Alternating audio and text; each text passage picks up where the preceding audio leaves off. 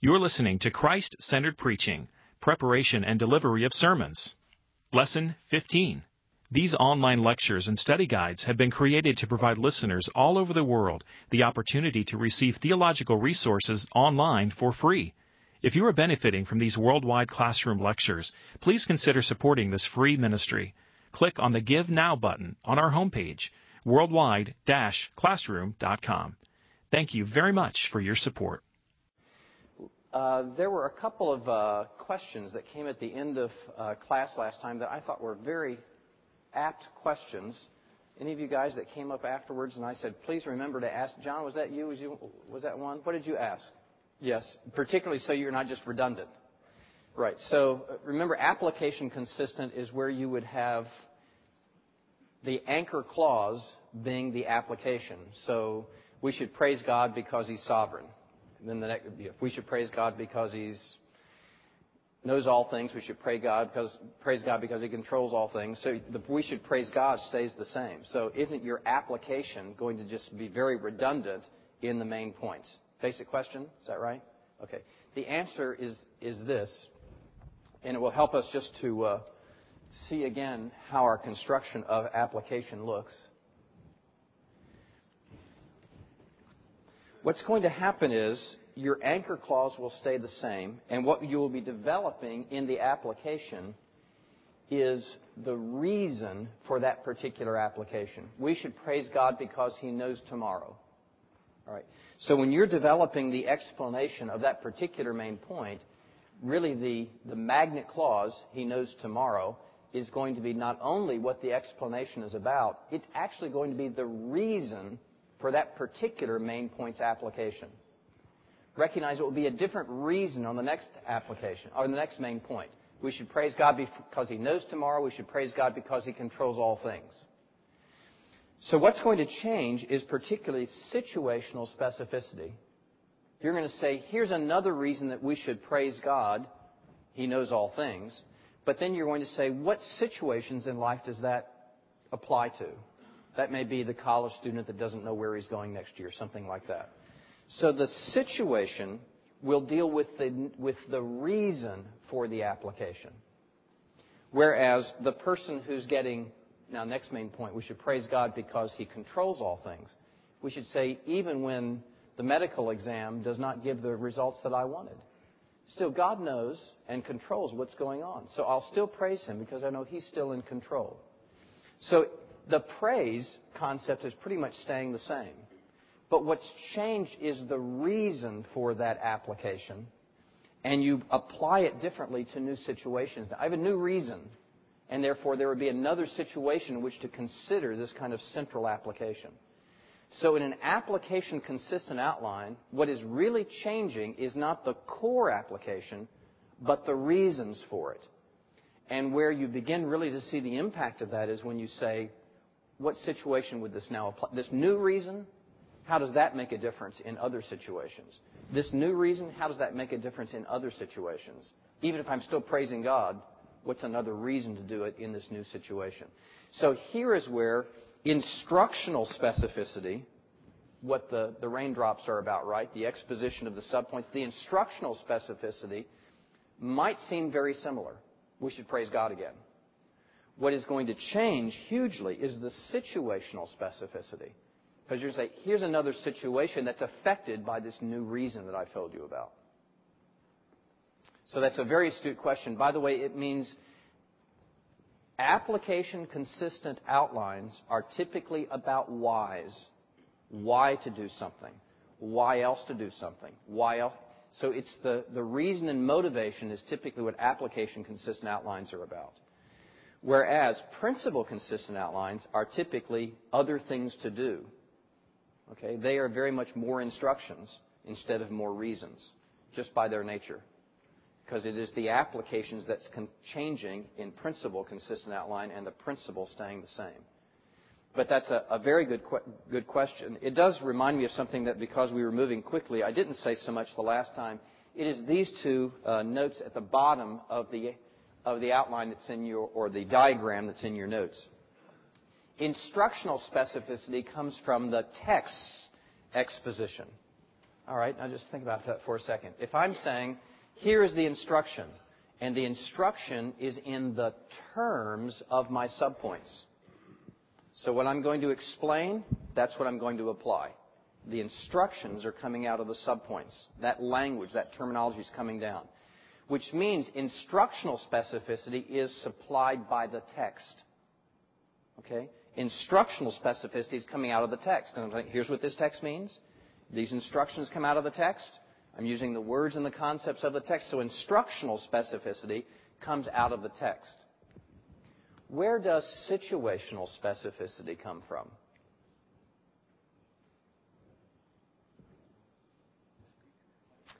It comes out of our experience. Now, might it reflect something in the text? Might the people of Israel have been going through something similar to the situations we're facing? People of Israel ever wonder what tomorrow holds? Sure. So the situational specific might very well come out of the text too. But it may be, now that I know the instruction, it's actually my, not just exegeting the text, but exegeting the congregation. My experience with the congregation may be often supplying the situational specificity. Now that you know this truth, where in your life does it apply? Remember the, the silly little thing you go in through the what door to find situational specificity? Go in through the who door. Who needs to, now that I know this truth, and I know my congregation, who needs to hear this? It's, you know, there's that standard pattern. You read it over and over again in homiletics textbooks of the pastor who, if not actually, in his mind, while preparing the sermon, sits at the table with the people in the congregation saying, if I were talking to you, what difference would this make in your life? It's moving it from that academic lecture to a sermon. What difference would it make in your life? Now, why is it situational specificity and not personal specificity? I go in through the who door. Who needs to hear this? What do I now describe in the sermon? The persons? No, their situations. What situations are they facing? But I get to that place by saying, who needs to hear this? It really just is that difference between the preacher who is saying abstract, interesting things and the people saying at the end of the sermon, how did you know what I was going through? Did you read my mail? What, what, what how could you be so? And the reason is because it's not just preaching, it's pastoring at the same moment. How can I help with what you're facing? My key thought, and it's not in your notes, but it's something you'll hear me repeat over and over again, is the most apt application comes when you take truth to struggle. Take truth to struggle. Our tendency when we start preaching is to identify truths in the text and then start creating lists of behaviors. So you should do this and should not do this. You should do this and not do this. Go buy this book. Witness to your neighbor. This, you know, and we create these lists of things to do. Which, by the way, before you preach the sermon, even you hadn't thought of the list. Okay, so we just create this new. I've got to do applications, so I got to come up with this list of things for people to do. Instead of going in through the who door and saying, what are people struggling with? How can I help them today? How can I be a shepherd to God's people? What are they struggling with?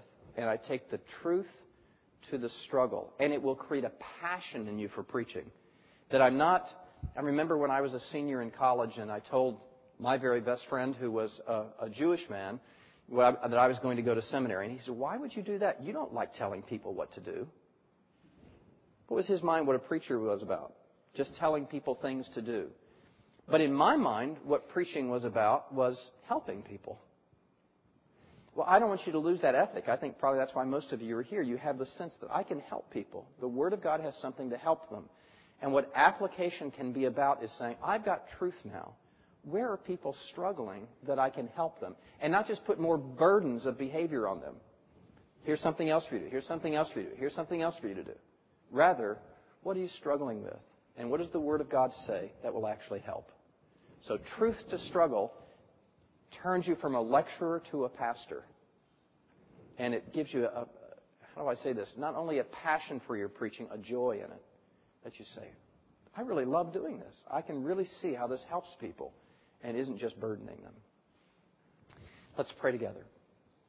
Heavenly Father, we ask for your blessing on this day. Even what we've talked about here a little bit, that we, your under shepherds, would be made more effective pastors for your people, even by the way that we are taught to preach.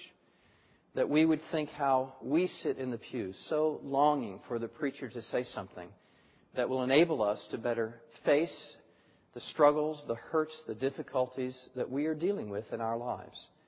We would want to do it ourselves in accordance with the Word of God.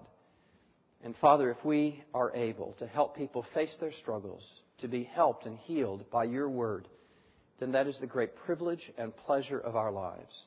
Give us just a taste of it, even as we talk about some of these technical aspects of application. Help us to sense what a difference your Word can make and how we can help through it. We ask your aid and blessing. In Jesus' name, Amen. As, uh, as we think about the importance of application, uh, we're at that point in your lecture which uh, is talking about what makes application difficult. And maybe a way to think about this is one of the more revealing surveys that was done about a decade ago now. It was known as the Murdock Report. The Murdock Report was a very refined survey of Christian leaders in the Pacific Northwest. Now, these were leaders who were teachers or supporters of major evangelical com- um, colleges and seminaries in the Pacific Northwest, 800 of them. And what was very interesting was to look at, now, so obviously these are very informed people, right? They are either those who work in or supporters of major evangelical institutions. So this is a, a very informed segment of the population we're looking at. What was interesting is when the businessmen were surveyed, and they were asked the question, Do you know how the Bible applies to your ordinary business life? 90% said no. 90% of these very informed, highly involved Christian leaders said they did not know how the Bible applied to their ordinary business life. Now, I want you to think of your position as a preacher talking to such people. And you want to say, now, what I want you to do this week is I want you to go and change your business practice in such a way that no longer are people taken advantage of. In fact, what you should do in your business practice is you should be willing to sacrifice profit, the bottom line, for the good of the people that work for you and the good of the people to whom you sell your product. Now, I want you to go and change what you're doing, and I want you to do all that this week. What am I going to run into now? Mark? Anger. Very good. I will, now, did I say anything unbiblical? You should put people ahead of profit. You should operate with integrity. But why will I run into anger? Because the idea is to make money. So people are saying, you don't what? You don't understand what I've got to accomplish. In fact, if I don't make money, I can't employ the rest of the people. Okay? So you don't understand what I'm going through. So I'm angry at you now. What do I think about the credibility of your message? It's irrelevant. What do I think about you? You are uninformed, possibly arrogant, inexperienced, arrogant, naive, don't understand my world, and all you thought you've done is said, but I just said what the Bible said. Michael, other problems? No, I'm just thinking that there's. Oh, you're getting to a strategy now. So you're saying uh, he may be angry, but maybe that's good for him. Maybe he needs to feel the, the pressure of the gospel and think about change, but now maybe I have to take him to a point that he's going to feel that, but then he's got to start acting upon the truth. He may he may have to take the truth. You may can only take it so far, and then he's got to apply it. He may have things to apply beyond the preacher's expertise.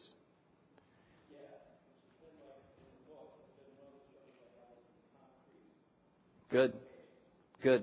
So, concrete applications we recognize have huge dangers in them. Remember our, our category of what people remember out of sermons? We said illustrations, then application, but what applications do they typically remember the most?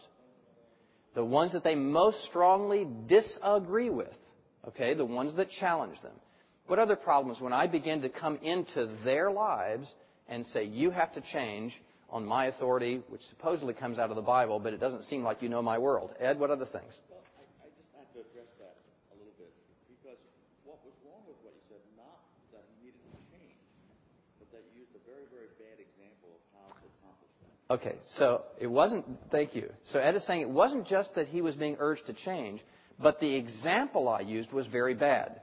It did not take full account of the situation and the variables that had to be considered. It wasn't the fact that he should be more Christian, because you can do that.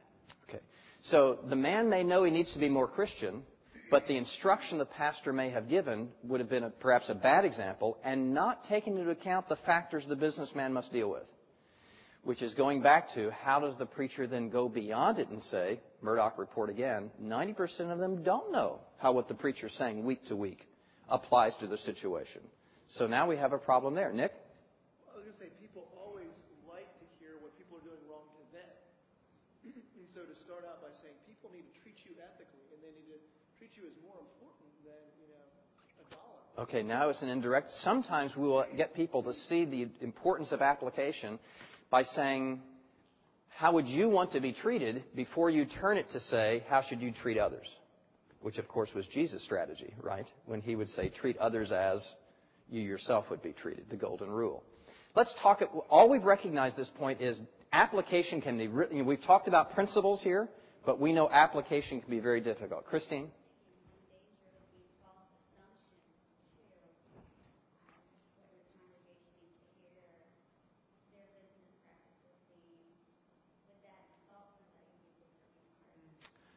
So there may be all kinds of false assumptions on the part of the preacher that he may be suggesting without even recognizing it. And that could be a problem too. Well, what we've begun to recognize is application is full of landmines. Now we begin to say, why would preachers just as soon not go there? You know, just as soon not go there because it's very, very dangerous. So just under what makes application difficult. Number one, what makes application difficult? The thought required to be specific. The thought required to be specific. We've already said explanation is provided to you by the text, but application comes out of the preacher's experience with the people. The Westminster Divines put it this way one applies out of his residence and conversation with the people. I love that. Your residence and conversation with your people. It's living among them and conversing with them that is the source of application. Now, it doesn't mean it's the source of the instruction. But what makes it real to people is you're really knowing them. What is your residence and conversation with them? You know what people really appreciate? I think young pastors sometimes don't recognize this. If you visit people in their workplaces, they are amazed that you care. That you care enough to come into the, their world and actually find out what it, you think I'm going to I'm going to bother them. You know, I'm out of place here. And it can be at times you'd be out of place, but you pick your moments, and people love to think, my pastor actually is going to try to find out what I deal with and come into my world. But we recognize the difficulty of the thought required to be specific, and now you know the other reason, B, what makes application difficult, the courage required to be specific. We know that if we get it wrong, rejection is a very real and present danger. And so the tendency is just to stay in abstraction. Just give principles. It's not dangerous. J. Daniel Baumann, something I'm going to read that I hope you'll disagree with, but listen to his solution. J. Daniel Baumann, in his book on preaching, says this What is it that causes sermons to be ineffective? One result of recent studies was that sermons that contained applications to the daily lives of the congregation were the sermons that were unanimously rejected by the, con- by the congregation. Now, hear that? Application to daily lives results in rejection, widespread rejection. The frequency of rejection and the intensity of rejection exactly paralleled the amount of daily application. I would suggest that individuals are becoming more and more reluctant to accept application, religious or otherwise. That kind of prescription implies that one is in a position to tell others what they should do. Therefore, what does Baumann advise not doing? Don't do application. As though you're in a position to tell other people what to do. Are you in a position to tell other people what to do? Well, depends on what you're saying, right? Are you speaking with the authority of what? God, you don't have any authority, but the Word of God does. And now we have to say, did you prove that the principles and instructions you are giving are in the text? Begin now to feel the weight of terminological and conceptual consistency. Have I said this is what the Bible says so that when I begin to do application, I am using the terms that I proved were in the text? Because if they are not there, my authority base is a long way away. So one of the reasons that I will do that sort of summarizing and consistency is just to make sure that people are able to overcome what we call the breaking point. The breaking point, in somewhat silly terms, is just this. In exposition, when I'm going through the explanation of the sermon and I'm saying, now this is what the Bible says, everybody can nod and say, well, you know, that's very interesting. Now here's an interesting story, the illustration, everybody's nodding. And now I say, and as a consequence of that, you must change. In fact, this was the goal of the sermon. Not just to inform you, but to transform you. Now you must change. It is that typical transition in a classical traditional sermon from illustration to application. That transition is typically the breaking point. Where people, in silly terms, say he's stopped preaching and gone to meddling, but in real terms say this is the place of rejection. It was easy to say and to hear everything to this point. But now you begin to say, with the authority of the Word of God, I must call you to repentance, or correction, or reproof, or encouragement, but ultimately to change. And this is the place that it gets dangerous, and we know that there is very real possibility of rejection. So how do we overcome the breaking point? I've already given you my best advice. Before I give you all of these things, I think I've already given you my best advice. It is this phrase, take truth to struggle. I mean, if, if that is your overall goal, I'm taking truth to struggle, then it is even your good intent that means so much to people. I am seeking to help. And that will override, in some ways, some of the errors that you may have but we recognize if it's truth to struggle, it will avoid both lists and legalisms and will truly make you a pastor.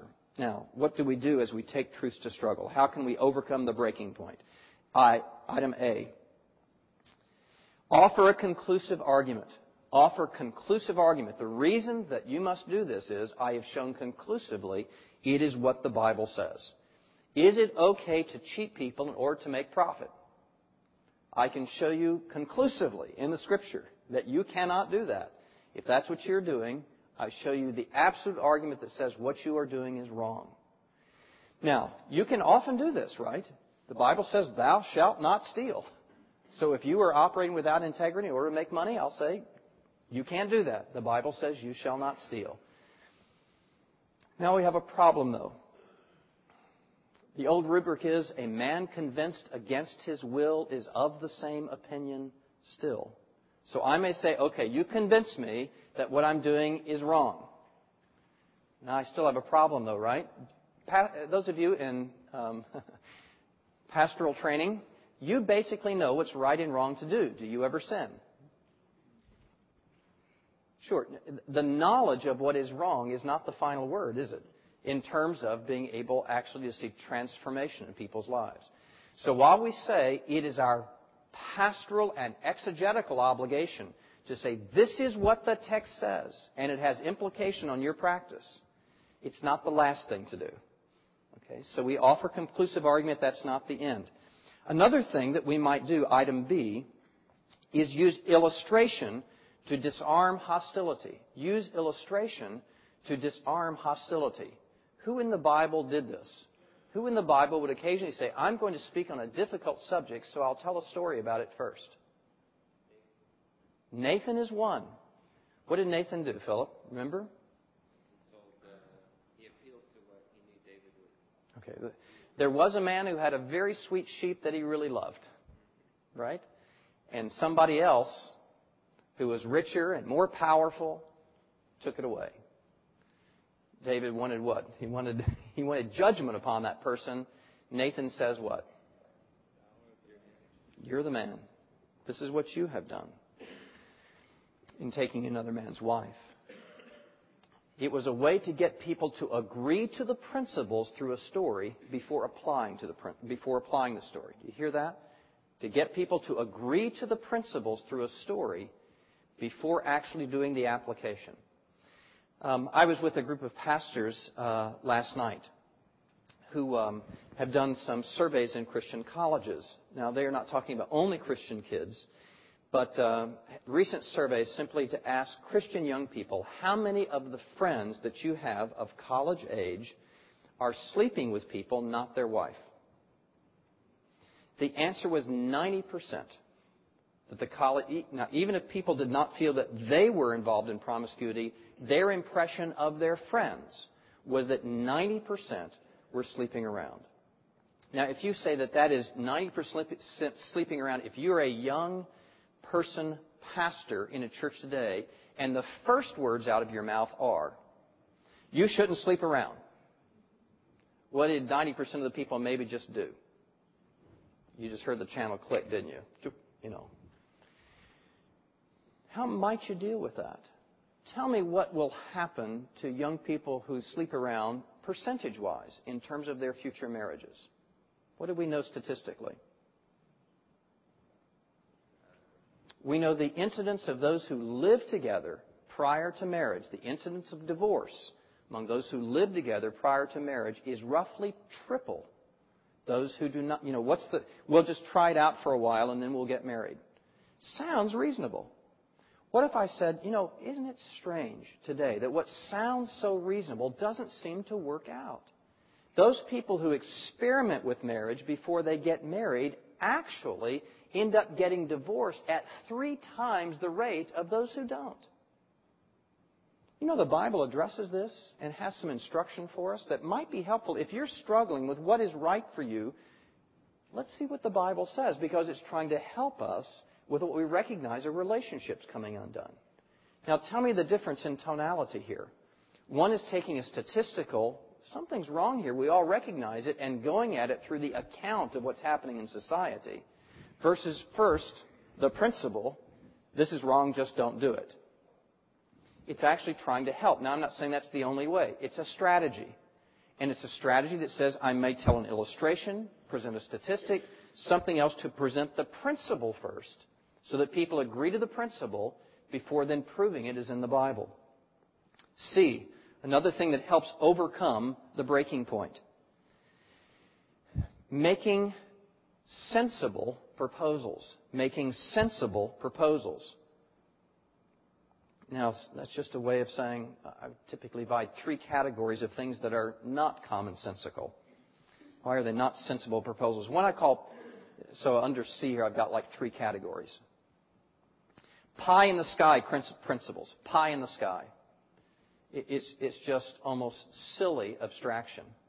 And because God calls you to love your neighbor, what I want you to do is I want you to go over to your neighbor this week and I want you to smile at him for at least five minutes. I want him to see the love of Jesus in you. You just go and smile in front of him. Oh, get real. you know, this pie in the sky notion of just smile more every day. Just love your neighbor like you never did before. You know, you could actually say there's biblical principle behind some of that. But there's really a certain pie in the sky naivete that isn't going to help. Kind of the opposite are what I call high hurdles. That you tell people to do something that does not realize what their lives are really like. Now, you know, if you're really going to be able to study the Bible with me in these next few sermons I'm going through, I want you to show up on Tuesday nights and we're going to have a Greek class together. And when we have this Greek class, you'll really understand the passage. Maybe a good idea, but how many are going to show up for the Greek class? High hurdles. Naive expectations. Naive expectations. I think the classic of this is the pastor who stands in the pulpit and says, Go buy this book. This book was really helpful to me, and I think you should go buy this book. Now, tell me what percentage of the people will remember the name of the book by the end of the sermon. Now, what people who remember the name of the book are going to get in the car during the week, go down to the local Christian bookstore, put their money on the counter, and take it home and read it. 2%? 1%? Fewer? So, Now, if you really want people to read the book, what did you better do? You better provide free samples in the foyer as people leave, you know, or something like that. If you really think that will make a difference. Or excerpts or something. I mean, you have to deal with where people really are. Or the businessman that you're saying, change your business practice. Wow, what does that mean? How could you actually begin to help somebody who you think may be dealing with business practices that may be unethical or unbiblical, but his whole business, his livelihood, his family's livelihood, the livelihood of the people who work for him, his pension, his kids' college education, all depend on his business practice. If you're going to have somebody change, what had you better, in addition just to say change, what other things might you suggest within the course of the sermon? People are really struggling with this, I recognize I might not have faced all the things that you're facing. Would you come talk to me? Let's talk it through. Let's think about what you've got to think through. I may not have faced all the issues that you have. So I'm even confessing my naivete. Is there someone here who can help you? Let me put you in contact with some businessmen who are facing similar things. So it is not failing to help people. It is giving them the help that they need. Now, this is serious thinking as a pastor. I can try to live in your life and think, where, if I were in your position, would I need help? So I give you principles, but I'm doing application that takes into account what you must deal with. So making sensible proposals. D is fit the tone to the task. D, fit the tone to the task. Old preacherism. Accusations harden the will. Accusations harden the will. Questions prick the conscience. If all we're doing is we're standing up in the pulpit and doing the rant, I'm ranting at people for not being as good as they ought to be, young people for promiscuity, businessmen for lack of compassion, wives for not properly caring for their children. You know, if all it is the weekly rant, what tip you just watch this is a sadness. I preach in lots of different churches. And sadly, I can even tell when I get up in the pulpit if people are accustomed to being beaten with the word or helped by it. People accustomed to being beaten with the word almost immediately glaze over and drop their heads when I stop talking. I didn't start talking. They, they hadn't even, maybe when I stop talking too. But when I start talking, the, um, they are accustomed to being hurt by the preaching. People who are accustomed to being helped by the preaching look up expectantly. I need this. Now, it doesn't mean that they are unwilling to be pricked in the conscience. In fact, one of the mistakes I think that young preachers make is thinking people don't want to be challenged. Those in whom the Spirit is alive do want to be challenged. They actually want to know how to change. Now, they know it's hard and they know it's a struggle. But those in whom the Spirit is working want to love Jesus. And they want their lives to glorify Him. And they actually want to be challenged. Now, they want to be credible and compassionate. They want it to be with the authority of Scripture. They want solid things that they can actually hang their hat on and do that's realistic. But if you say the people of God, do they want to be challenged? They actually do. So if I'm, I can say the hardest things, I can say the hardest things to people if they believe that I'm concerned about their good. Watch pastors when they really love their congregations and they say, I know this will hurt, but you have to change. And watch the smile as they say the hardest things, saying, I love you still, but this will hurt you and hurt us if change doesn't occur. Versus the rant, just going after people with the authority of the Word of God, which ultimately, by the way, destroys ministries rather than helps them. So, fit the tone to the task think of some of these um, possibilities. Now, you know the Word of God says he's already with the Lord. Therefore, I don't want you to grieve without hope. It's going to help. Are the words true? The words are true, but the tone doesn't fit the task. To help people who are grieving, the Bible commands us to bring comfort. And it's not just comfort with the truth of the word, it is giving the word correctly even in our tone. So does our tone fit our task? What this congregation needs is more love for one another. But the opposite can happen too. Uh, you know, we tease about it a little bit and we say, now listen, I, I, I know what you need to do and I'm, I'm going to speak to you with the authority of the Word of God and, and, and you really should be changed. What am I doing? Backing up, apologizing up front. There are times to say, the gossip in this church is tearing us apart. And if it does not stop, the session's going to act on it or we will die. It's got to stop. All right, with courage, with force, with the authority of the Word of God, say what has to be said. Now, it may be loving. It is for love's purposes, but sometimes it has to be forceful. Now, how do we know the difference? I've given you some verses that deal with the gentleness of pastoral conversation. 2 Timothy 2, 24 through 26. The man of God, boy, this is very hard for seminary to apply. The man of God must not quarrel. Don't we just love debate about the most minor things at times and get very mad at one another for not holding to our particular position? The man of God must not quarrel. How must he deal with those who oppose him? He must gently instruct those who oppose him. That's very interesting. 2 Timothy 4:2 Correct, rebuke, and encourage with great patience and careful instruction. Now, I know what it means to encourage with great patience and careful instruction. What does it mean to rebuke? I mean, you typically, that's the old one-two punch, you know? Rebuke. Boom.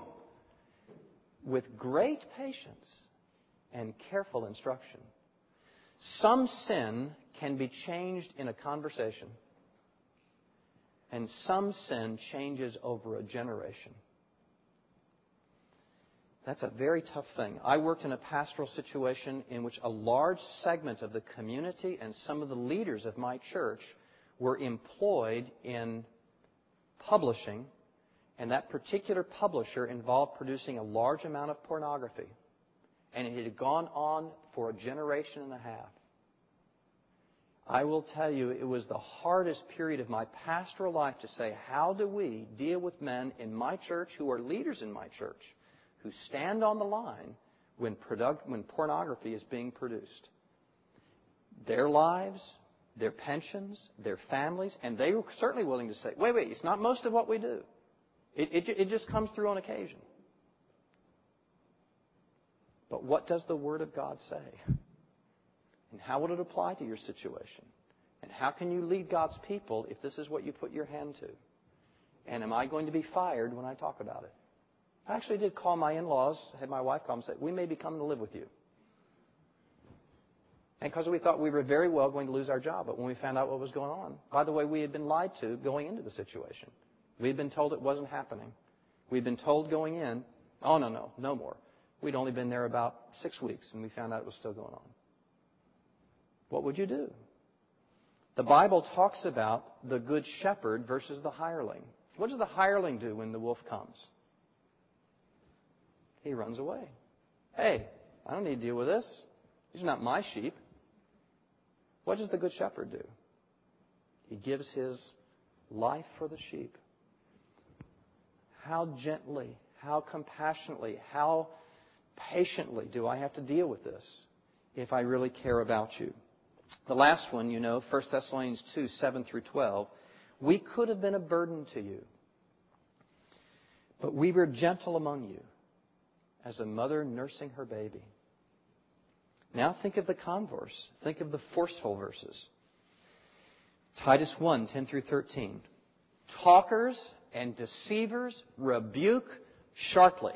That's pretty straightforward. Talkers and deceivers rebuke sharply Titus 2:15. Encourage and rebuke with all authority.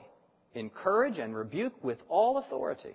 Now tell me this. We've just kind of said, all right, over here, it's gentleness and patience.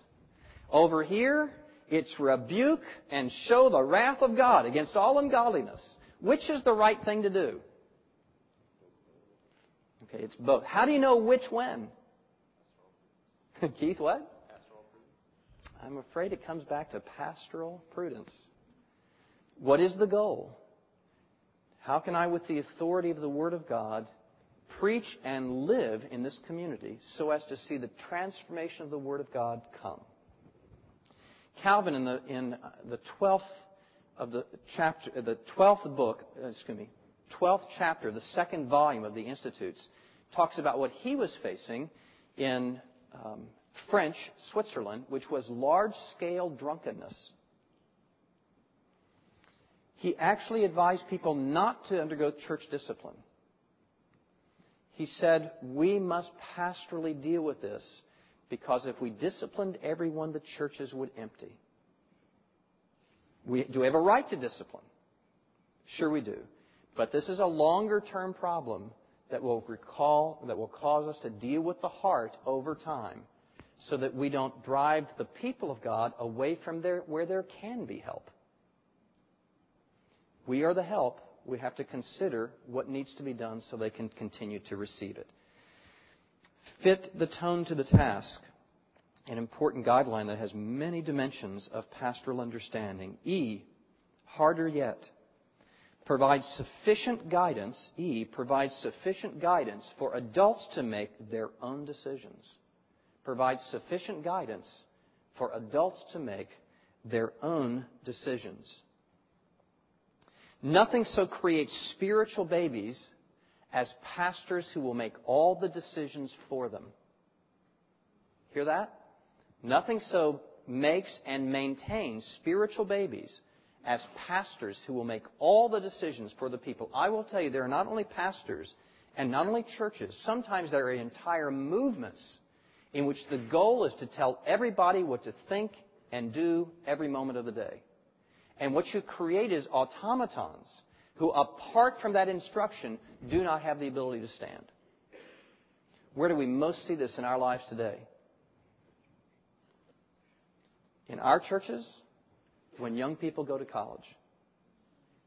That's where we most see it. People have been raised in Christian homes, been under Christian preaching, teaching, know all that, and they go to college and it is no holds barred.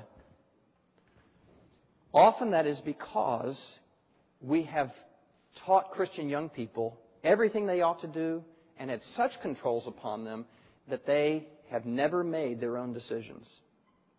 Now, I will tell you as a parent of teens, this is extremely hard to know what to do. Extremely hard to know what to do. When do I encourage you to gain the strength to stand and step back so that you will stand on your own feet? Do we ever see this in the Bible? Do we ever see an apostle saying, I could tell you what to do, but you got to figure it out?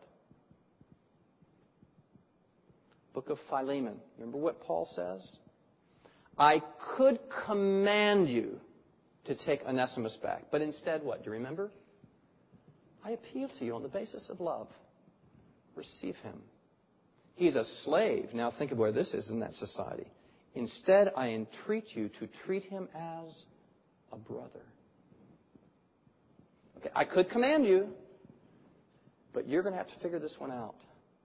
I entreat you, I urge you, but you deal with it. More telling is the letters between 1st and 2nd Corinthians.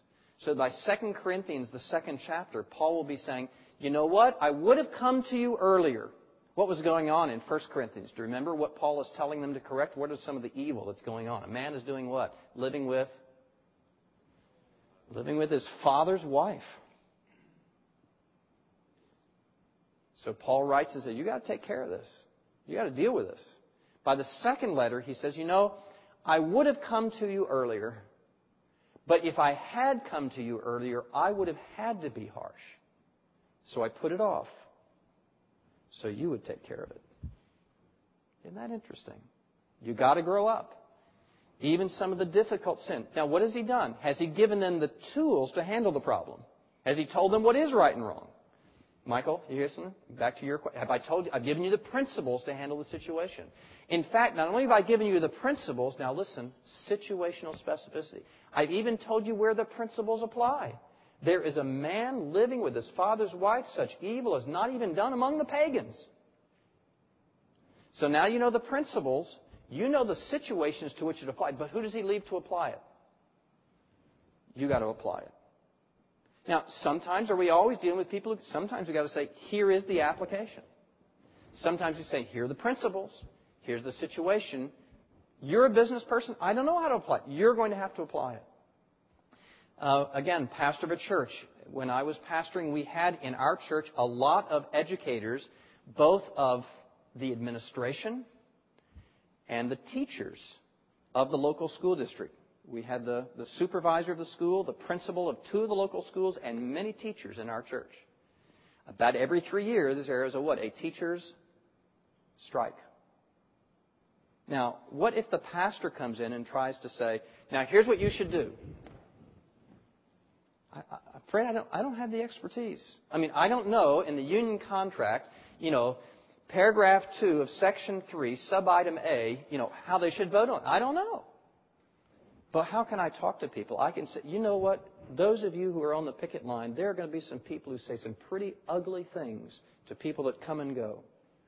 Now, I can't tell you whether it's right or wrong for you to go on strike. I can tell you how you have to address Christian brothers and sisters. I can tell you that.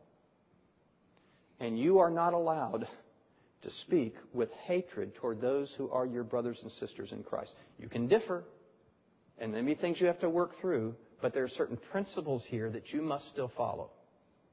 Now, those of you who are in administration, are you being fair? Are you being just?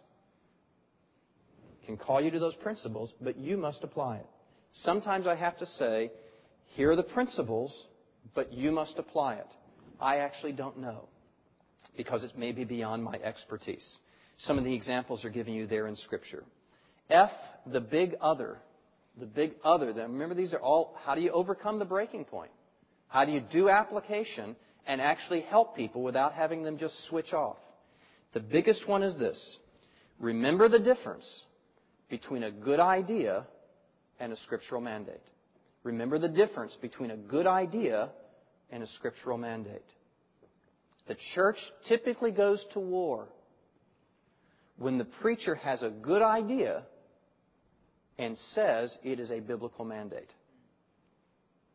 It may be a very good idea, but if you say it is now a command, you have become the law of God and transgressed Scripture. Beyond that, there's typically great trouble in the church. Let me give you some examples. You must regularly feed upon the Word of God so that it becomes a part of your life and existence. Command or good idea? You must regularly feed upon the Word of God. Command.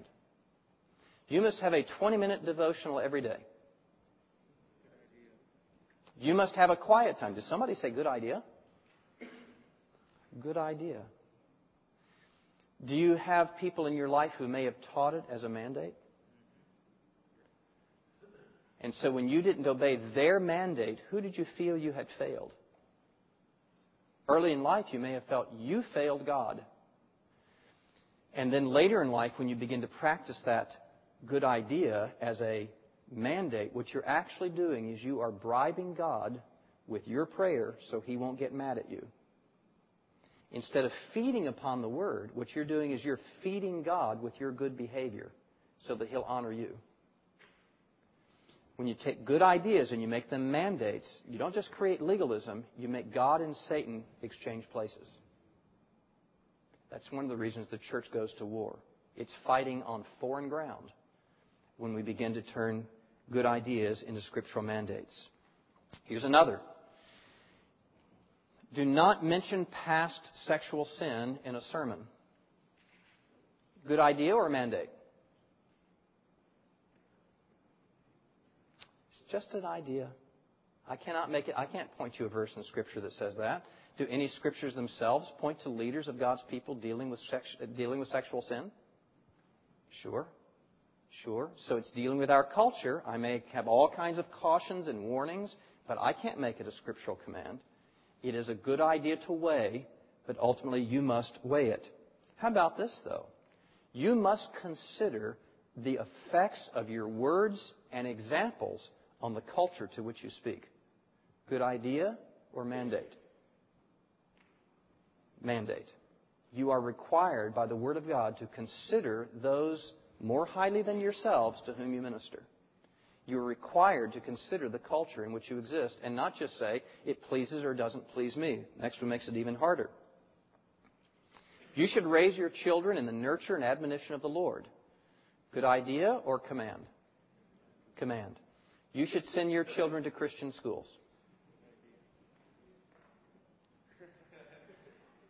Ah, so we may even divide on that one. Here's, here's uh, where I went through. Now, again, most of my pastoral experience was through the 1980s, and there were different movements that's coming along. When I first began to minister, the Christian schooling movement was really coming on board strong in the part of the country that I was in. And we would have people, sadly, I mean, they meant well, but sadly, who would stand up in the church and say, if you leave your children in the public schools, you are giving them to the devil. You are simply cooperating with Satan if you don't put your children in Christian schools. Boy, that was a great way to have congregational meetings, I'm telling you. I mean, you know, it was not calm waters. But what people did not, were not prepared for is the next movement that came along toward the end of the 1980s. It was not Christian schooling. What was the next movement that came along? It was homeschooling. And we had the very people who thought they had the holy high ground, which was, which was Christian schooling, who now were told, you mean you would put your children with other children to socialize? Don't you know that the Christian family is the place that education is to occur? Are you willing to break? Don't you remember it is the fathers and the mothers who are given the charge to obey this, to teach their children the nurture and admonition of the Lord? And suddenly those who thought that they were, as I said, on the high ground found that there was higher ground. And then, through the mid 1990s, another movement comes along for schooling. Now, what comes after the homeschool movement? The classical school movement. You mean you are willing to use a curriculum that's produced by Bob Jones University? Or other people who are unreformed, who are following the Enlightenment categories that don't really recognize that the tertium, that the, that, that the trivium, excuse me, the trivium is the basis of all education, even has its roots in Scripture. Don't you recognize that we have to socialize our children together according to a classical model that God Himself has endorsed? Even Paul knew the trivium, and you won't follow it? And the movement goes on. Now, command or not, you must raise your children in the nurture and admonition of the Lord. Command but there may be various ways to apply that. And when we begin to exegete culture as parents, as pastors, we may be saying there are enough huge problems that we have to find alternatives. But to make an alternative a command, rather than let me woo you to the, to the goodness, to the wisdom of what I'm advocating here. Let me tell you why in our culture it'd be good for you and your kids. It's very different than saying, I now, with the authority of the Word of God, can tell you you must. When you move it to command status, the church will go to war and divide, and actually it should. Because what we've actually done is we've created a new law and made man the lawgiver. Last hard one. Uh, this is on command and mandate, okay? Last hard one. Um, you must never go to an R rated movie. Command or good idea? You might even say good idea. Who knows? You may not partake of anything that causes lust in your heart.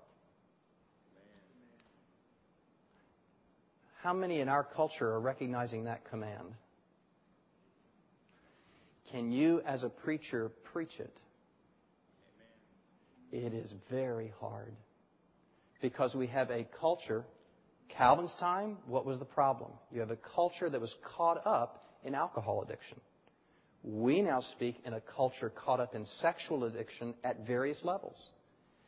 And even we find it hard to remove ourselves from the addictions or to confront other people with it. Now, we have to be very careful. We can be so struggling ourselves with the addiction that we begin to speak in terms where we move good suggestion to command, at which point we destroy our credibility and become new lawgivers.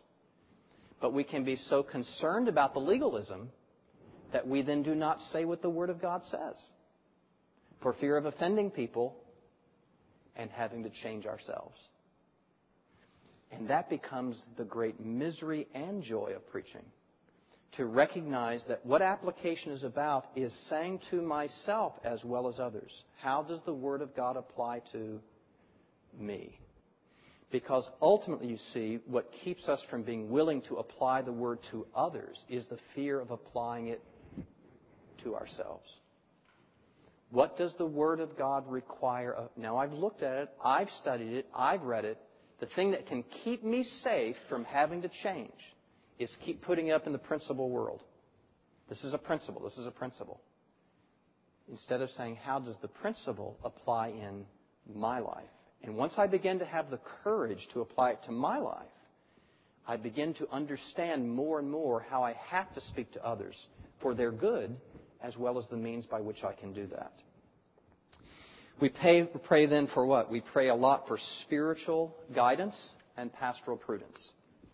I must tell you that application, I know of no preacher who says it. In fact, uh, those of you who are here for the preaching lectures, how even the Westminster Divines talked about application. They said the preacher must not rest in general doctrine, but how much it may pain him, must move to application. It was interesting. They recognized that application can be such a pain, but said it is not enough for the preacher to rest in general doctrine. He must move to the pain of application because his goal is transformation. How can I help you? How can we deal with this hurt in your life with what the Word of God says? Yes, verse? The incidents of oh divorce divorce isn't three times you, the beginning of yesterday you mean oh oh promiscuity yeah people who live together before marriage divorce is three times more likely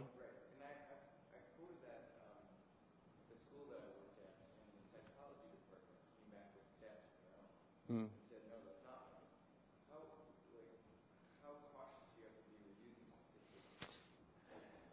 Well, that's interesting. That's a good question. I think whenever you use statistics, cultural statistics like that, you at least, and I didn't do it today because it wasn't my purpose, but it is important to say where they came from. And uh, because those will be, you know, particularly if, now, if I said in a church setting, everybody would kind of nod and go, yeah, that's interesting. That's what we know already. It's when you're in a secular setting that you really need the foundation for those, for those statistics. So I think if, if I were using those kind of statistics, in a, um, in a secular setting, I would, I would definitely probably cite source pretty particularly. It's back to that uh, that we mentioned when we use illustrations. We typically do not cite source citation in a sermon. It's not a research paper unless we need it for the authority of it. And I would say if you're in a secular situation, you would definitely need the, the authority of the, of the source of that. That's actually pretty widely circulated among evangelicals, so I'll be interested to find out what. I don't even know the counter to that. I've not heard it. Thought that was just kind of generally accepted. So that would be interesting to see. Let me uh, let me go on here. Since we've recognized Uh, the ways that we overcome the breaking point are important for doing application, some some final major cautions for applications. What are some cautions for application? The main one is this applications without authority. We recognize that applications without authority are very dangerous, in fact, damaging to the sermon and to the pastor. Applications without authority.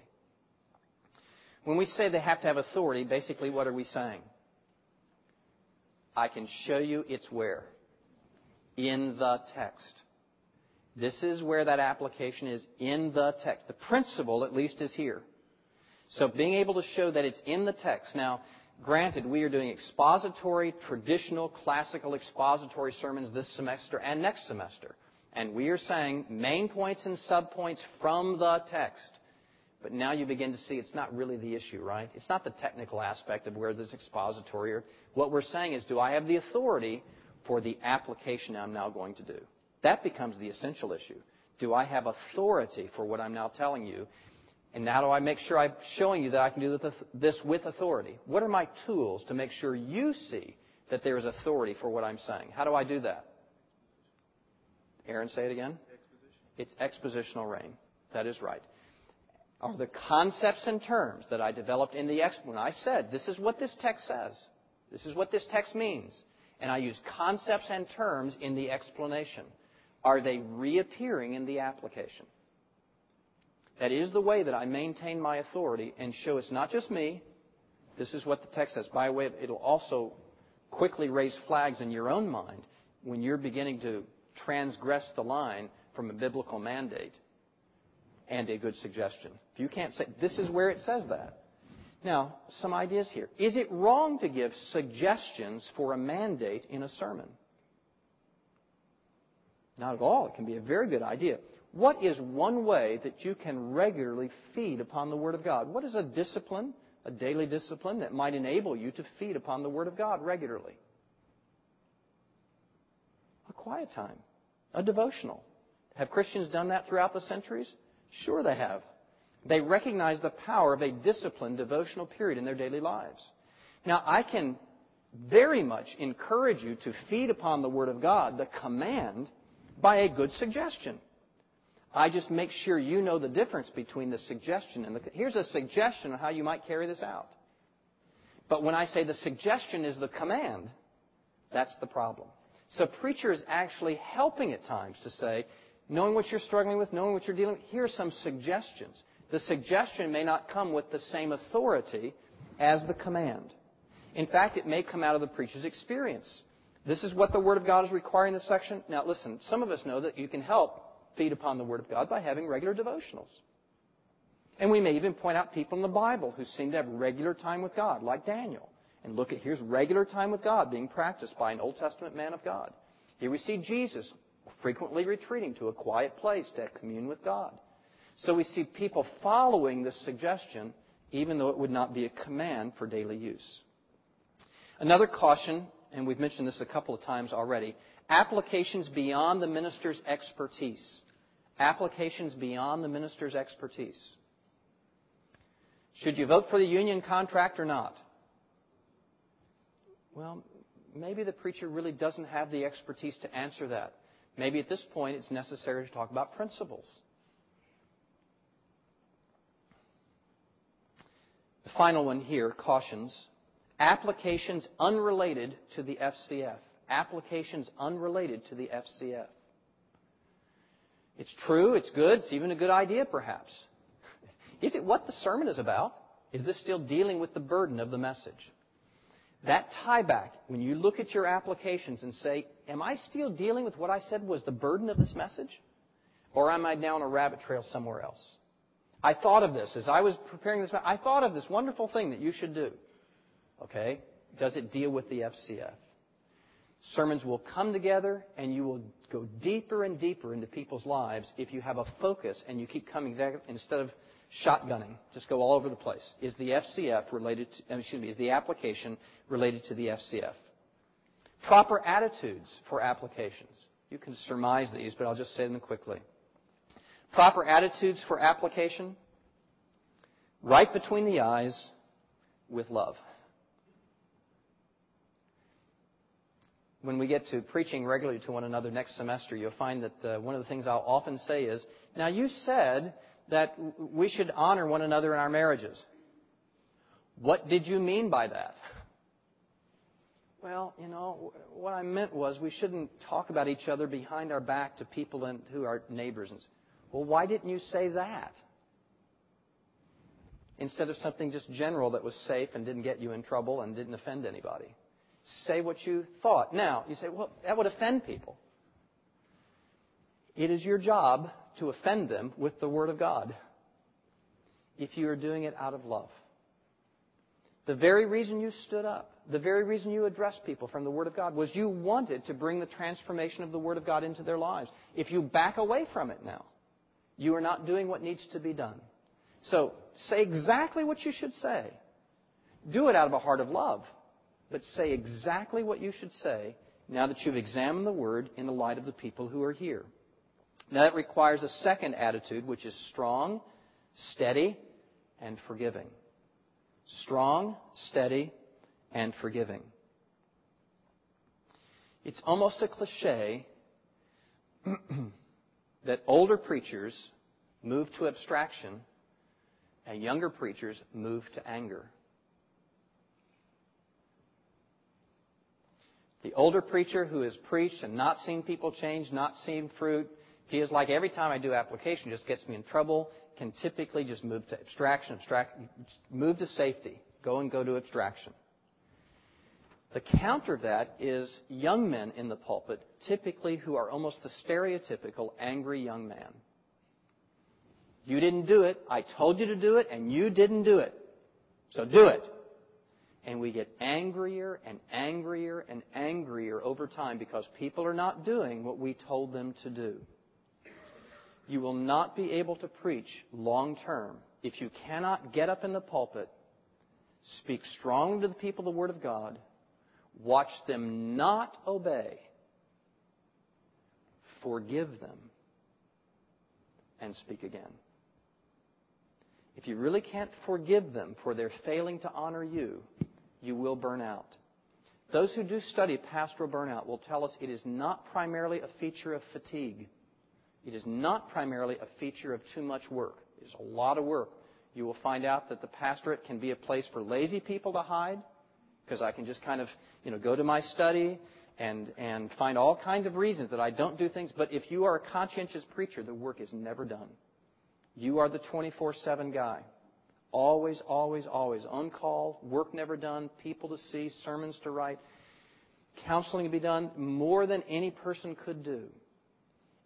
Fatigue typically is not the cause of burnout, though. It is fatigue combined with anger. They are so unfair to me. They do not honor me. They do not do what I say. And anger ultimately becomes the corrosion in your own heart that drives you from the pulpit. Strong, steady, and forgiving. All must be there for there to be pastoral consistency. Last thing under proper attitudes motivate with love for Christ. Motivate with love for Christ. What this means is we are typically trying to motivate people from acceptance, not for acceptance. Now, some of you have had this. You've been in those churches where there's actually a form of pastoral abuse, which says, I will love you, you will have my approval, if you do all the things that I say. The pastor who stands in as ambassador for Christ seems to be saying, therefore, that Christ loves you because of what you do, instead of Christ loves you because of what he did. Our great motivation and application, remember the four questions? What to do, where to do, why, and how? Is to motivate people from acceptance, not for it. God has done this for you in Christ. You are clothed in His righteousness. He has made a way. He is interceding. In your weakness, He is strong. Despite your sin, He is the one who provided His blood. People being motivated out of love for Christ from acceptance rather than straighten up and then you'll be okay with God. If people are taught straighten up and then you'll be okay with God, when will they be okay with God? Never. They will never straighten up enough. The Westminster Confession says because of the great disproportion. Hear that? The great disproportion between our best works and God's true holiness. Not only do our good works not earn God's affection, they are actually deserving of His reproof. Isn't that an amazing thought? Our good works are actually deserving of His reproof. So if I tell people, just do more good works, just give God some more filthy rags and He'll be happy with you. I create a God who can never be satisfied, and I weaken the hearts of God's people, ultimately drive them to despair. Motivate out of love for God. His acceptance is what now drives their motivation for holiness, rather than become holy, and then God will love you. They will never be that holy. What are some key hints for preparing application? A. Plan for specific people, pick on no one. Plan for specific people, pick on no one. Specificity basically comes because we are talking about their situations. Have I in preaching, it's why you can't be a great preacher if you just sit in the study in that Westminster Divines language. Are you in residence and conversation with your people? Are you among them? So that you are now able to plan with specificity in your sermon. Not naming people, but certainly dealing with where their lives are. This means, of course, that we exegete the people as well as the text. And mainly it means this.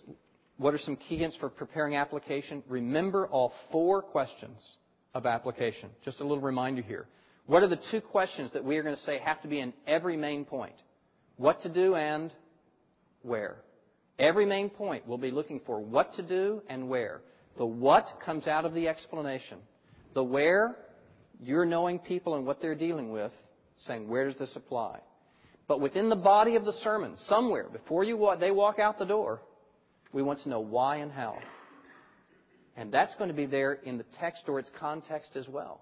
Why and how, in addition to what and where. Some final words on application. It's just this. You want to develop an early burden for a lasting passion. You want to develop an early burden for a lasting passion.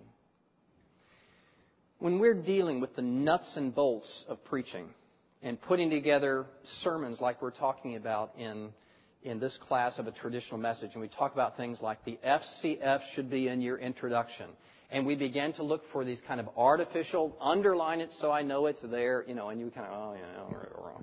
You know, we, we, we do all the things of these technical things, and we're doing expositional rain. Am I using those terms down in my illustration application?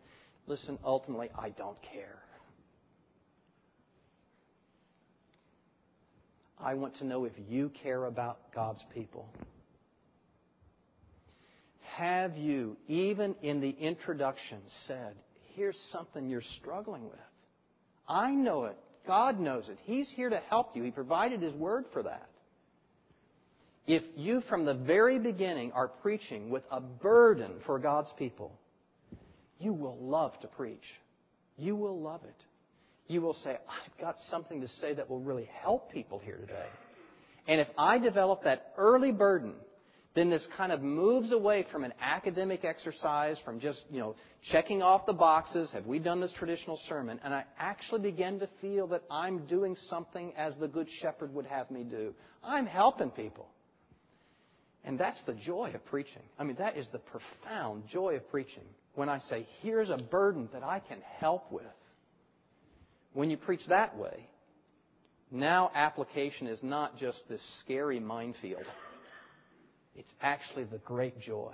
I can talk about where people are hurting and I can help them. That's the lasting passion of preaching.